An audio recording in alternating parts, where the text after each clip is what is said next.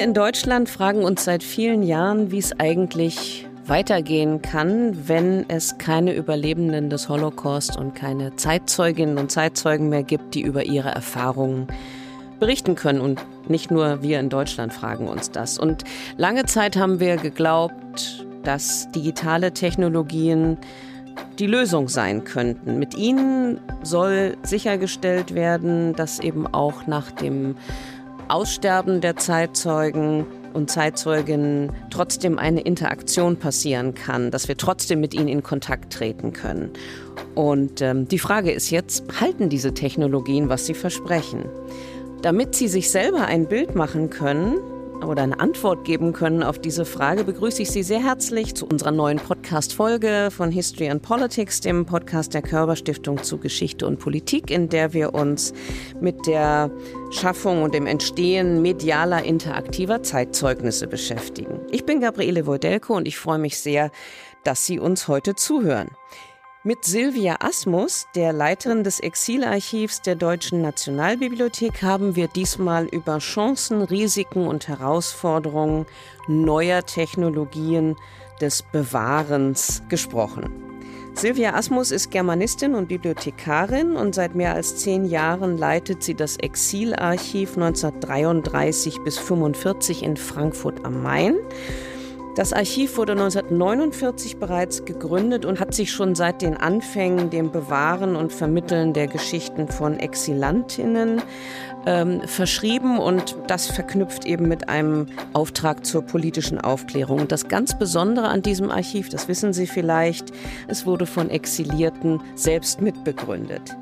Und weil eben das Exilarchiv immer den Auftrag so auch verstanden hat, dass es den Exilierten selbst eine Stimme geben muss, haben wir in unsere aktuelle Folge des Podcasts auch eine kleine Besonderheit eingebaut, nämlich wir haben kleine Einspieler vorbereitet, die Sie in dem Gespräch mit Silvia Asmus hören werden. Und zwar sind das zwei Personen, die vor dem Nationalsozialismus und vor dem Holocaust aus Deutschland geflohen sind. Kurt Meyer und Inge Auerbacher heißen die beiden. Die waren natürlich nicht selber dabei bei unserem Gespräch, bei dem Podcast-Gespräch, aber irgendwie sind sie doch da, denn Kurt Meyer und Inge Auerbacher können als Zeitzeugin und Zeitzeuge im Internet rund um die Uhr befragt werden. 24 Stunden, sieben Tage die Woche. Wie geht das? Möchte ich jetzt mal meinen Kollegen Felix Fug fragen, unseren Experten für Erinnerungskultur und Geschichte im digitalen Zeitalter, der mit Silvia Asmus das Gespräch geführt hat. Also Felix, wie geht das? Puh, Gabi, jetzt überfällst du mich schon direkt zu Beginn der Folge mit so einer komplizierten Frage. Aber ich versuche sie mal kurz und knackig mit einer starken Vereinfachung hier auch direkt zu Beginn zu beantworten. Was glaubst du, was passiert, wenn ich ein Gespräch mit dir als Video aufzeichne? Das, was ich gefragt und du gesagt hast, am Ende verschlagworte, unser Video eigentlich sozusagen dann auch in Einzelteile zerlege und mit der Verschlagwortung am Ende auch ermögliche, zum entsprechenden Schnipsel dann auch zu springen. Ich kann damit Zuschauenden, die beim Schauen eigentlich eines Videos zu einer gewissen Passivität verdammt sind, aktivieren und auch eine gewisse Agency zurückgeben. Ich simuliere dadurch eine Teilnahme an einem Gespräch, und das ist letztlich das Grundprinzip hinter diesen interaktiven Zeitzeugnissen, über die wir heute hier in unserem Podcast sprechen werden. Gar nicht mal so kompliziert, oder? Und wer hat es eigentlich erfunden? Na, nicht die Schweizer zumindest, wie man es aus der Werbung kennt, sondern jemand, den wir wohl alle, wie kaum einen anderen, mit dem Film im 20. Jahrhundert verbinden. Es war nämlich Steven Spielberg, oder besser gesagt Steven Spielbergs 1994 gegründete Shoah Foundation, die sich als erstes auf den Weg machte, einen technologischen Weg zu finden, den Moment der Interaktivität wenn schon nicht zu bewahren, dann doch zumindest eben auch ein Stück weit simulieren zu können. Okay, Felix, also Spielberg, Videoschnipsel, irgendwas klingelt da bei mir. Aber ich glaube, am einfachsten erschließt sich das Thema unseres heutigen Podcasts immer noch dadurch, dass wir alle und Sie, liebe Hörerinnen und Hörer, das selber ausprobieren. Wenn Sie sich bereits vor dem Expertinnengespräch ein eigenes Bild vom, von dem Format der interaktiven Zeitzeuginnen und Zeitzeugen machen wollen, besuchen Sie www.fragnach Org, klicken auf den Button zu den Online-Interviews und in weniger als fünf Minuten können Sie Ihre eigenen Fragen an Kurt Meyer und Inge Auerbacher stellen. Den Link finden Sie natürlich auch in unseren Show Notes. Aber jetzt würde ich vorschlagen, jetzt hören wir doch erstmal zu, was der Felix Fug und die Silvia Asmus miteinander besprochen haben. Viel Spaß mit dem tollen Gespräch. Herzlich willkommen, Frau Asmus, in unserer, ja, unserem Podcast Geschichte ist Gegenwart. Herzlich willkommen. Ja, hallo. Danke für die Einladung. Gerne, gerne. Lassen Sie uns doch mit einer Einstiegsfrage beginnen. Ja, das Aussterben der Zeitzeugengeneration ist eine ja sehr abstrakte und oftmals doch schwer greifbare Erkenntnis, die seit seit Jahren kann man sagen in der Gedenkstättenpädagogik, im Geschichtsunterricht, Geschichtsstudium und auch durch die Feuilletons der, der internationalen Presselandschaft eben auch sorgenbeladen zirkuliert. Und ich würde gerne mal mit der Frage starten, Frau Asmus, welche, welche Stellenwert hat für Sie denn die Zeitzeugenschaft eigentlich allgemein gesprochen für, für unsere Erinnerungskultur?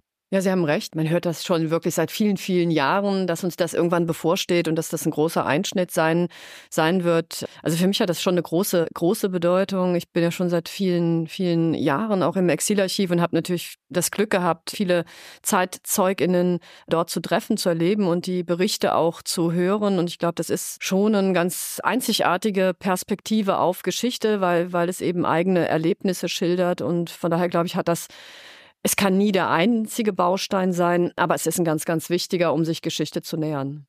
Bleiben wir noch mal vielleicht am Anfang bei diesem Begriffspaar Aussterben der, der Zeitzeugengeneration. Ich würde Sie gerne fragen, welche Sorgen kamen eigentlich bei Ihnen persönlich auf, als Sie mit dem Umstand des, des sogenannten Aussterbens der, der Zeitzeugenschaft, die plastisch auch dann von den Gräueltaten der Nationalsozialisten berichten können, eben auch konfrontiert waren?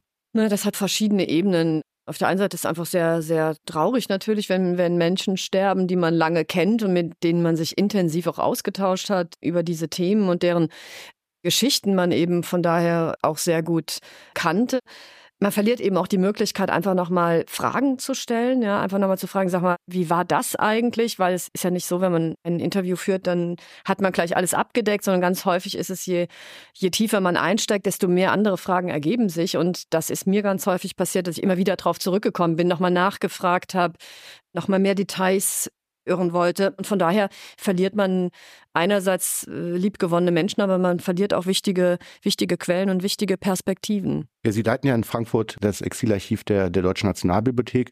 Und vielleicht wäre es an dieser Stelle nochmal ganz interessant für unsere Hörerinnen zu hören. Wie arbeitet eigentlich das Exilarchiv in der historisch-politischen Bildungsarbeit eigentlich mit Zeitzeugen? Lieber Kurt, ist es für dich wichtig, dass deine Erinnerungen über deinen Tod hinaus bewahrt werden? Meine Botschaft an zukünftige Generationen ist, äh, äh, dass man über den Holocaust nicht vergessen soll, dass es Menschen gab, die den Holocaust überlebt haben und trotzdem nicht im Leben verbittert weiterlebten.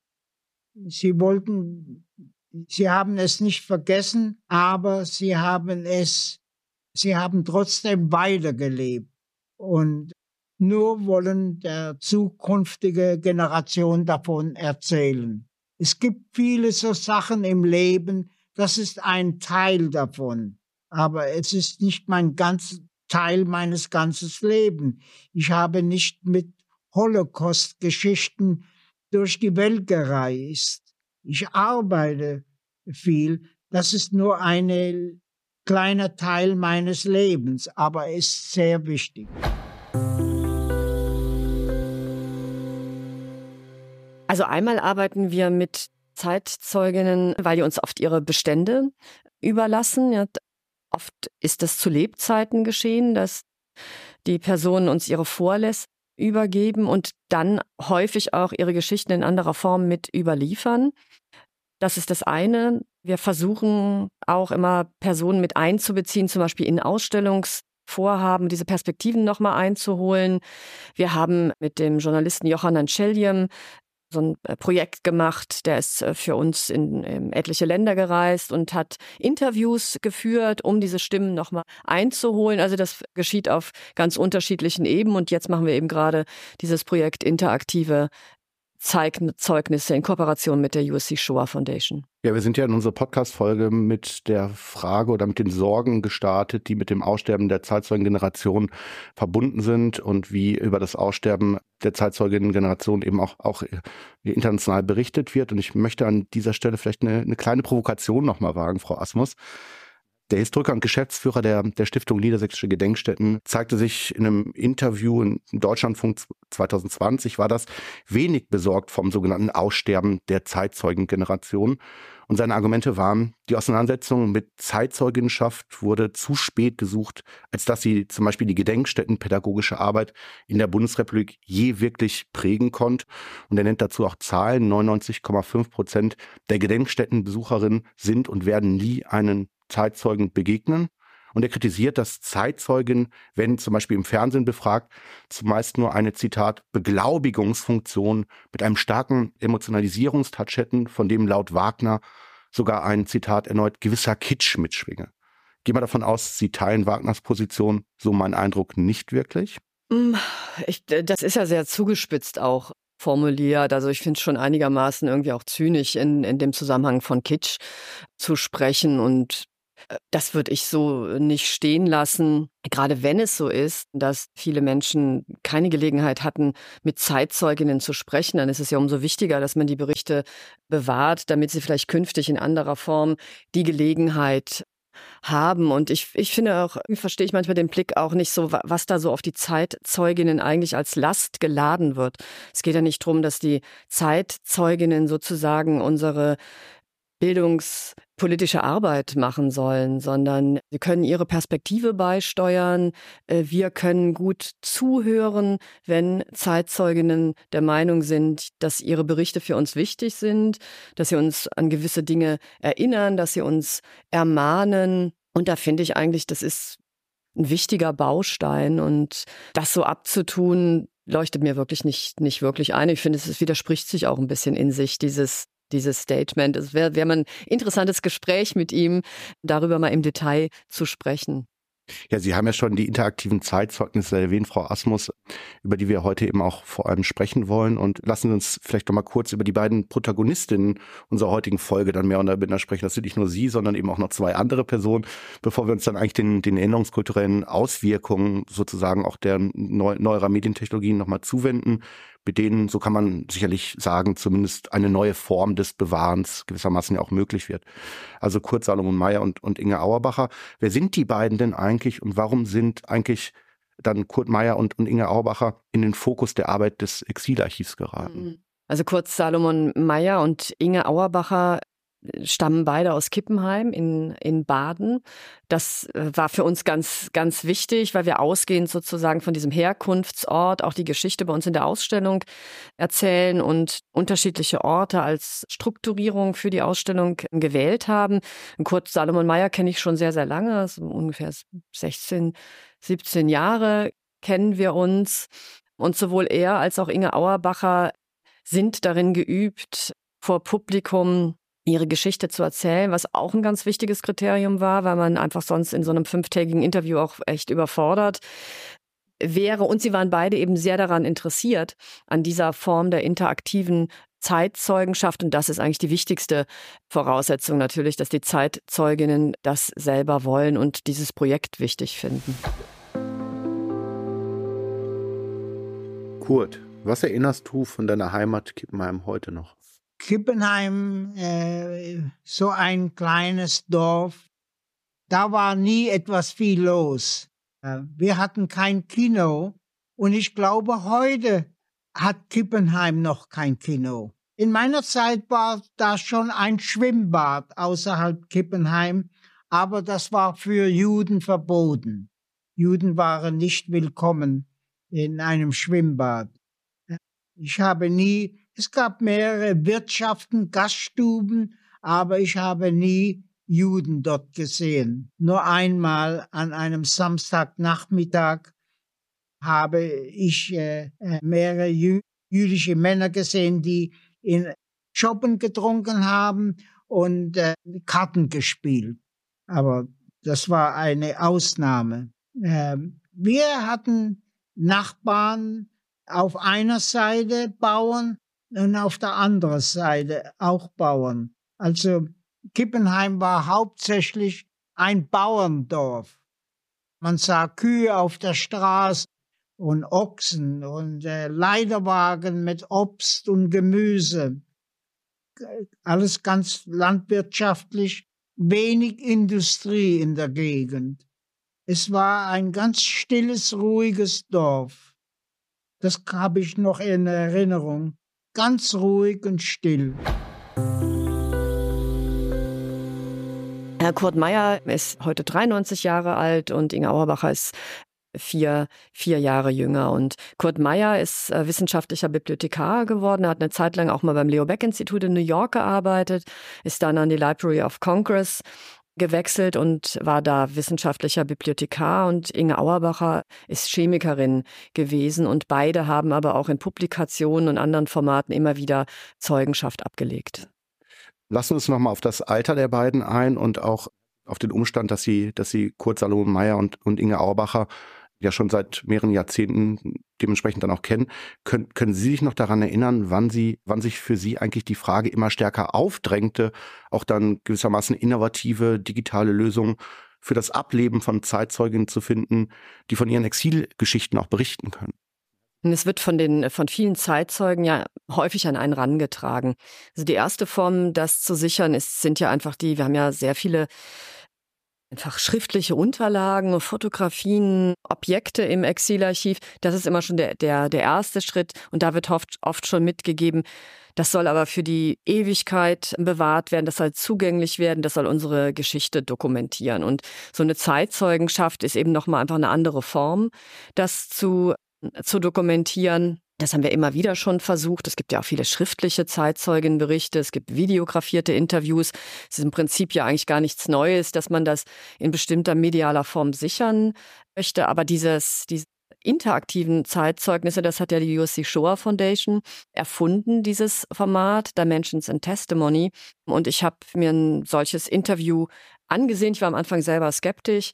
Das hat mich dann aber sehr überzeugt und ich dachte, das ist eine gute, eine gute Form, in Interaktion mit Zeitzeuginnen zu treten und deswegen haben wir das einfach mal ausprobiert. Ja, Frau Asmus, holen Sie mich und unsere Hörerinnen gerne ein wenig ab und erzählen Sie uns vielleicht nochmal von der Entstehung der befragbaren Interviews mit, mit Inge Auerbacher und Kurt Salomon Meyer die heute eben nicht nur in einer Ausstellung im Exilarchiv einsehbar sind, sondern in einer zum Teil ja auch animierten Form und angepassten Fassung unter fragnach.org auch für die Bildungsarbeit eben auch abrufbar sind oder abrufbar gemacht werden. Mhm. Wann sind Sie denn eigentlich mit dem Filmteam in die USA gereist? Wie habt ihr vor Ort die Interviews durchgeführt und welche Herausforderungen haben sich in den Gesprächen mit Inge Auerbacher und, und Kurt Meyer dann auch vor Ort ergeben? Also das Projekt läuft schon jetzt ein paar Jahre tatsächlich. Es hat einfach eine intensive äh, Vorbereitungszeit. Wir sind einmal nach Washington gereist und haben dort immer in Kooperation mit der Shoah Foundation dann in einem Filmstudio Kurt, Kurt Meyer interviewt. Das war ein speziell ausgestattetes Filmstudio, eben mit rundrum Kameras, damit man eben entsprechende Filmaufnahmen auch machen konnte. Da war ein ganzes Team dabei und ich habe das Interview mit Kurt Meyer geführt und wir waren fünf Tage, jeden Tag viele, viele Stunden in diesem Filmstudio. Und das war schon eine besondere Situation. Also ich habe ja häufiger schon mit Zeitzeuginnen gesprochen, aber nicht in dieser Intensität. Und das war vor allen Dingen natürlich für Herrn Mayer auch sehr anstrengend. Und weil es eben auch so viele Fragen sind, berührt es eben ganz unterschiedliche Bereiche des Lebens. Und Kurt Meyer hat hinterher auch berichtet, dass er, obwohl er sehr geübt darin ist, auch vor Schulklassen zu sprechen, doch viele Dinge in diesem Interview einfach auch nochmal anders reflektiert hat und über manche Sachen auch zum ersten Mal gesprochen hat. Also das war eine intensive Begegnung. Inge Auerbacher kenne ich ja noch nicht so lange, aber das war auch eine sehr intensive Begegnung. Ähm, da haben wir das Interview in New York geführt und es ist ganz ähnlich verlaufen, obwohl es zwei völlig unterschiedliche Persönlichkeiten auch sind. Was auch gut ist für das Projekt, weil wir ganz unterschiedliche Perspektiven auf viele Fragestellungen so auch haben. Inge, war es anstrengend für dich, dieses lange Interview zu geben? Ich mache es gern. Es ist wie wenn ich so eine Rede gebe in einer Uni oder einer Schule oder wo ich bin. Nur bin ich da in Person. Hier bin ich nur, ich meine, ich bin auch in Person da. Ihr seht mich ja, aber wir können keine Hand uns reichen. Das ist Einzige. Ja, es hat mir viel Spaß gemacht und auch ich habe, ich wollte das schon lange machen und jetzt ist mein Traum in, äh, in, in richtig geworden. Habe immer gesagt, ja, ihr müsst doch eins mal machen auf Deutsch, nicht nur auf Englisch oder andere Sprachen ist es jetzt auch. Und ich finde, äh, es ist sehr wichtig, speziell für mich, wo ihr überlebt hat, dass ihr mich richtig sieht, nicht nur so eine Zeichnung von Menschen oder ein Film, ihr könnt mir, ihr könnt mich richtig fühlen, ihr dürft die Fragen fragen, das kann man nicht im Film. Und ich finde es wunderbar, eine wunderbare Sache. Ich bin sehr dankbar, dass es heute, dass heute mein Traum in Erfüllung ging. Ich wäre sehr gerne, noch euch alle kennenzulernen, aber vielleicht treffen wir uns auch nochmal und könnte uns, können uns umarmen.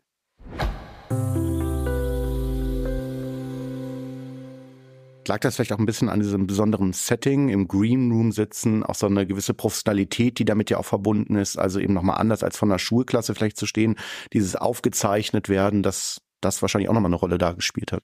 Auf jeden Fall. Also das, es gab ja bestimmte Absprachen auch.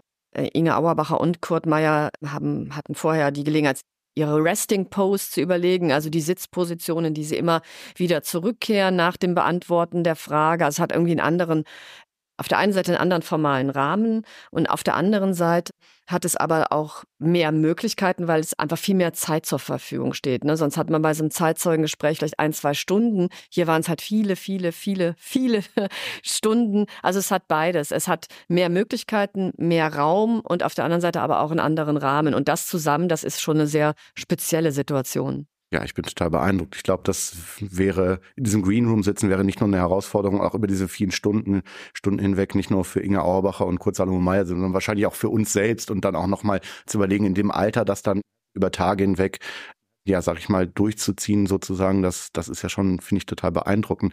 Ja, jetzt haben wir den Begriff Green Room schon, schon erwähnt und, und mich würde nochmal besonders, ja, gewissermaßen auch die technische Umsetzung des Projektes interessieren, denn bei der Körperstiftung leite ich das, das Programm E-Commercial, in dem wir uns mit dem Wandel von Erinnerungskulturen im digitalen Zeitalter auch auseinandersetzen. Und einfach gesprochen, wie können wir uns eigentlich die technische Umsetzung dann genau vorstellen? Was passiert eigentlich im Hintergrund, nachdem der Befragende äh, seine Frage ins Mikrofon gesprochen hat? Was passiert dann eigentlich im, im Backend? Also wir haben das, das gesamte Interview, diese ganzen Stunden Antwortzeit in, wurden in Einzelsequenzen äh, geschnitten. Ähm, dann wird es in eine Datenbank geladen. Und wenn Sie als Besucherin eine, eine, Frage ins Mikrofon sprechen, das kann man eben wirklich ver verbal so tun, dann wird das umgesetzt Natural Language Recognition in einen Text. Der wird abgeglichen mit dieser Datenbank und dann wird eben die zur Frage am besten passende Antwort ausgespielt. Also so, so funktioniert es. Und auf dem Feld tut sich ja einfach wahnsinnig viel. Auch seit wir begonnen haben mit diesem Projekt sind viele andere Formate schon entstanden. Uns war wichtig bei diesem Projekt, dass es eben keine generative KI ist, dass nichts da jetzt einfach erzeugt wird, sondern es sind die Antworten von Inge Auerbacher und Kurt Meyer, die ausgespielt werden. Und wenn da Lücken drin sind, es gibt natürlich viele Fragen, die können nicht beantwortet werden, weil sie im Interview einfach auch nicht gestellt wurden, dann wird das als Lücke auch sichtbar. Liebe Inge, wie wichtig ist dir Wahrhaftigkeit? Ich hoffe, ich, ich erzähle die Wahrheit, was für mich Wahrheit heißt. Nicht nur, was ich denke, ich habe gedacht, es war so oder der war so. Nein, was ich gesehen habe, ist hoffentlich die Wahrheit. Andere denken auch, es ist halt ihre Wahrheit, was sie in dem Moment gefühlt haben. Jeder hat eine andere, einen anderen Gedanken. Und ähm, wissenschaftlich äh, ist es nicht so, was heißt, für kleine Sachen. Ich meine, wenn einer sagt, jemand ist getötet worden, ist der Mensch getötet worden. Oder wie sah es da aus äh, auf der Plattform in Auschwitz und so? Natürlich ist es wahr. Das hat, haben viele Leute bestätigt. Es ist auch sehr gut, die Bestätigung auch von anderen. Wie haben die es mitgemacht? hilft. Ich meine, kleine Sachen sind nicht sehr wichtig, ob der Himmel blau war, ob die Sonne, es war sonniger Tag oder ein Regentag. Aber das, was das Bestimmte, was schrecklich war, werden andere Leute auch bestätigen. Nicht die äh, komischen Sachen da, ob der Himmel blau oder so. Äh, aber wie es war, ja, das ist schon richtig. In den kommenden Fragen, Frau Osmus, würde ich gerne mit Ihnen nochmal über die Bedeutung des Dialogformats in historisch-politischen Bildungsarbeit generell sprechen. Und die Memo-Studie der Stiftung Erinnerung, Verantwortung, Zukunft zeigte, dass unter jungen Menschen ein großes erinnerungskulturelles Interesse an einer Auseinandersetzung mit der Geschichte des NS besteht. Das finde ich spannend und natürlich total wichtig auch. Mhm. Gleichzeitig fand die Studie jedoch auch heraus, dass unter jungen Menschen große Wissenslücken mit Blick auf den NS vorherrschen. Und ich weiß, dass die Frage nicht einfach zu beantworten sein wird und Sie sie auch wahrscheinlich nicht beantworten werden in dieser Form. Aber wofür eignen sich Ihrer Meinung nach die befragbaren Interviews mehr? Mit Interaktivität, das Interesse am Thema bedienen und aufrechterhalten? Oder vorhandene Wissenslücken füllen? Also ich hoffe tatsächlich, es ist beides. Also wir hatten für das Interview mit Kurt Meyer jetzt ungefähr 80 äh, Gruppen, die das äh, am Anfang getestet haben, um, um das so zu trainieren, aber jetzt auch seit es fertiggestellt ist. Und wir beobachten beides. Also wir beobachten schon, dass, soweit man Empathie beobachten kann, also wir beobachten schon, es wird, es wird, es stellt sich eine Verbindung her zwischen denjenigen, die die Fragen stellen und dem interaktiven Zeitzeugnis, auch wenn wir sehr transparent machen und in der Ausstellung auch nochmal das ganz deutlich machen, dass das eine Aufzeichnung ist, dass da niemand live zugeschaltet ist. Und dieses, diese Rückmeldung bekommen wir auch, dass Leute sagen, ich bin eigentlich verwundert darüber, ich wusste, das ist eine Aufzeichnung, trotzdem habe ich da eine Verbindung gespürt, ein großes Interesse und habe einfach äh, mich interessiert, weiteres von Kurt Meyer zu erfahren. Auf der anderen Seite ist es aber auch so, dass natürlich über diese Interviews auch einfach Fakten vermittelt werden. Es war auch so, wir haben das immer noch mal mitrecherchiert, wenn Kurt geantwortet hat und gesagt hat, da bin ich mir nicht ganz sicher mit dem, mit dem Datum oder war das so? Das haben wir immer im Verlauf auch noch mal mitrecherchiert. Also es werden auch viele, viel Faktenwissen wird auch transportiert und das Ganze findet bei uns in Frankfurt in einer kontextualisierenden Ausstellung statt, die auch noch mal sehr viel Kontext bereitstellt, sodass ich hoffe, beides wird adressiert. Jetzt haben Sie schon so ein bisschen über die sogenannte Userin Experience auch, auch gesprochen. Und wie war eigentlich eure Reaktion auf das Empfinden, das sich bei den NutzerInnen dann einstellte, als sie ja mit, mit Kurt, Kurt Salomon Meyer und mit Inge Auerbacher eben über die befragbaren Interviews auch in Dialog getreten sind? Dachtet ihr, wow, das ist es, was wir uns wünschten auszulösen? Oder gab es auch ja ein Stück weit das Gefühl, zurückrudern zu müssen? Ähm, also wir waren ich würde sagen, wir waren wirklich erleichtert, ne, weil man das ja wirklich nicht voraussehen kann. Trifft das auf Interesse, gerade auch bei, bei Jugendlichen? Und wir waren da ganz erleichtert. Also wir sind auch über Land gefahren sozusagen mit einer mobilen Version des Interviews, vor allen Dingen in die Orte, aus Kurt und Inge auch gelebt haben. Und die Schul, und da wurden auch Schulklassen natürlich befragt. Und das Feedback war sehr positiv. Selbst wenn, wenn da manchmal falsche Antworten von dem interaktiven Zeitzeugnis gegeben wurden, haben die Schülerinnen das wirklich sehr reflektiert, realistisch eingeordnet und haben ein wirklich gutes, positives Feedback gegeben. Und da waren wir wirklich, wir waren wirklich sehr erleichtert, ja. Sag mal, Kurt, hast du eigentlich auf alles eine Antwort? Gibt es etwas anderes, das du mich fragen möchtest? Ja, wenn wir uns die interaktiven Zeitzeugnisse genauer anschauen, dann sprechen wir ja eigentlich über sowas wie eine Simulation des, des persönlichen Gesprächs. Und die Historikerin Ulrike Jureit spricht im Kontext von Reenactment von der, Zitat, sogenannten Magie des Authentischen, eine Chiffre, die sich meines Erachtens nach problemlos ja auch auf das Zeitzeugengespräch anwenden lässt.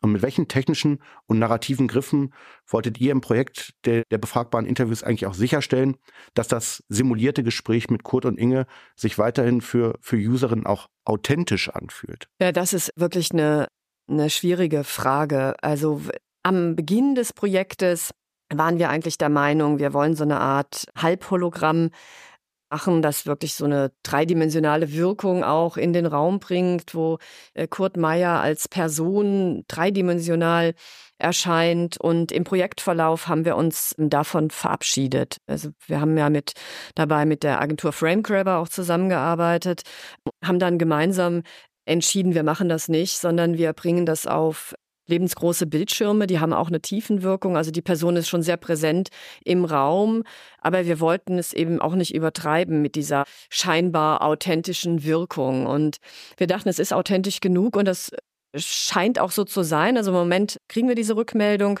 Man begegnet den Zeitzeugnissen auf Augenhöhe, die sind lebensgroß im Raum. Und das Authentische sind einfach Kurt Salomon Meyer und Inge Auerbacher, weil sie in den Interviews eben so sprechen, wie sie immer sprechen, weil sie Mimik haben, die sie auch sonst haben und weil man eben diese Form des Dialogs hat. Also man stellt eine Frage und bekommt eine Antwort und dann haben wir gesagt, das ist uns genug und ansonsten ist uns wichtig, Transparenz zu machen. Es ist immer noch eine Aufzeichnung. Ja, euer Projekt, in dem ihr interaktive Zeitzeugnisse ausgearbeitet habt, ist nicht das einzige, das sich vornimmt, das Gefühl von Authentizität, das vom Zeitzeugengespräch ausgeht, eben auch zu bewahren. Interviews mit Zeitzeuginnen, bei denen mit Hilfe von Virtual Reality Technologie ein räumliches Dabeisein simuliert, simuliert wird, touren aktuell auch als Ausstellung durch Deutschland. Und der Historiker Christoph Klaassen schreibt, dass Zeitzeuginnen vor allem deshalb so beliebt sind, weil sie ein Zitat unverstellte direkte Aneignung von Geschichte repräsentieren. Weiterhin das, weiteres Zitat. Die Figur des Zeitzeugen bezieht ihre Attraktivität nicht zuletzt daraus, dass sie Geschichte im Wortsinne verkörpert, dass uns also in der Gegenwart ein Körper entgegentritt, der selbst noch dabei gewesen ist und dadurch eine direkte Verbindung zur Vergangenheit auch suggeriert. Etwas provokativ gefragt ist, wenn man, die, wenn man Klassen folgt, die Simulation eines räumlichen Dabeiseins wie bei Virtual Reality Technologien wichtiger als das interaktive Moment des Gesprächs, was Sie auch versuchten zu erhalten mit den interaktiven Zeitzeugnissen? Also mit räumlichem Dabeisein meinen Sie, dass man andere Szenen mit, mit präsentiert bei dem, bei dem Interview? ich glaube, das körperliche Gefühl, also das, das Fühlen des Körpers im Raum als, als wichtiger Moment. Ich meine, bei den, bei den interaktiven Zeitzeugnissen haben Sie das ja versucht auch zu bedienen. Also dadurch, dass es eben in High Resolution gefilmt wurde, diese, diese Form der Körper tritt in den Raum und dadurch eine, eine Anwesenheit auch simuliert wird. Das ist, glaube ich, der Punkt. Und das ist dann bei Virtual Reality ja nochmal ganz besonders der Fall, weil man dann diese 360-Grad-Experience ja auch. Ja, schwer zu sagen. Also wenn man, wenn man es rein ähm, vom Kopf her beantworten würde, würde man sich vielleicht sogar wünschen, dass es nicht so ist. Aber ich glaube schon, es macht einfach was mit einem. Also wenn ich, ich persönlich von meiner ersten Begegnung mit so einem interaktiven Zeitzeugnis berichte, das hat die Shore Foundation vorgeführt in Frankfurt in der jüdischen Gemeinde, haben das vorgestellt. Und ich war relativ früh in diesem, in diesem Raum und Anita Lasker-Wallfisch war auf so einem lebensgroßen Bildschirm zugeschaltet. Und Damals wusste ich noch nicht sehr viel über dieses Format und war mir wirklich ein bisschen unsicher, ist sie jetzt live zugeschaltet oder ist das schon Teil dieser, dieser Aufzeichnung? Ähm, und es war Teil dieser Aufzeichnung und da habe ich schon gemerkt, das macht schon was, wenn man, wenn man, wenn die Person in gewisser Weise anwe anwesend ist im Raum, dann glaube ich, hat das auf jeden Fall eine verstärkende Wirkung. Das ist, glaube ich, so, ja. Inwieweit man dann geht, das muss man, glaube ich, bei jedem Projekt wieder neu überprüfen, wo auch Grenzen sind des Zulässigen oder so. Da ist im Moment wahnsinnig viel in Bewegung und da stellen sich viele ethische, moralische Fragen und glaube ich, deswegen ist so ein permanenter Neubewertungsprozess da unbedingt notwendig. Jetzt haben wir über eine Vielzahl wichtiger Themen gesprochen, Frau Asmus, in unserer heutigen Podcast-Folge über die Bedeutung der Zeitzeugenschaft allgemein für unsere Erinnerungskultur, über neue Medientechnologien, ob sie Abhilfe verschaffen können in einer Zeit, in der eben die Zeitzeuginnen, die vom Nationalsozialismus berichten können, eben auch nicht, nicht mehr unter uns sind, viele von, von diesen Menschen. Und unterm Strich gesagt und zum Abschluss unserer, unserer Podcast-Folge, wie würdet ihr eigentlich auf Grundlage eurer Erfahrung, die ihr mit dem Projekt sammeln konntet, die Frage beantworten, Schaffen neue Medienformate wie die von euch ausgearbeiteten interaktiven Zeitzeugnisse Abhilfe in einer Zeit, in der die Generation von Zeitzeuginnen, die den NS miterlebt haben, kaum noch unter, unter uns sind? Also schaffen, schaffen die am Ende Abhilfe aus eurer Sicht? Das ist zu hoffen. Ne? Also ob sie wirklich dauerhaft Abhilfe schaffen, ist jetzt noch einfach zu früh zu bewerten. Aber zu hoffen ist das schon, wenn, wenn man sieht, dass es, es gibt ja alleine bei der Shoah Foundation über 55.000 videografierte Interviews. Und da kann man ja zumindest auch den Schluss ziehen, nachvollziehen, die bewahren zumindest die Berichte dieser Überlebenden in dieser Form. Jetzt sind wir in der Technik weiter, haben neue Möglichkeiten, da gilt es auf jeden Fall, die zu nutzen und zu hoffen, dass dadurch etwas präsent bleibt, was sonst vielleicht verloren wäre. Vielen Dank für das tolle Gespräch, Frau Asmus. Ja, ich danke Ihnen. Das war unser History and Politics Podcast mit Silvia Asmus über das Bewahren von Zeitzeuginnenschaft durch die Schaffung medialer interaktive Zeitzeugnisse. Weitere Hinweise zu unserem Gast, zu dem Exilarchiv und zu dem Projekt, über das der Podcast oder über das äh, Felix Fug mit Silvia Asmus in dem Podcast gesprochen hat, haben wir für Sie wie immer in den Show Notes verlinkt.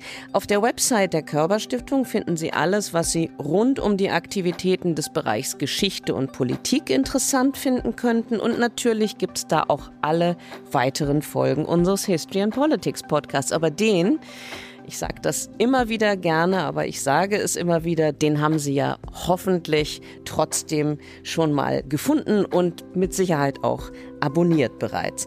Also, haben Sie Fragen oder Anregungen zu unserem Podcast, dann schreiben Sie uns gerne eine E-Mail an gp.körber mit oe-stiftung.de.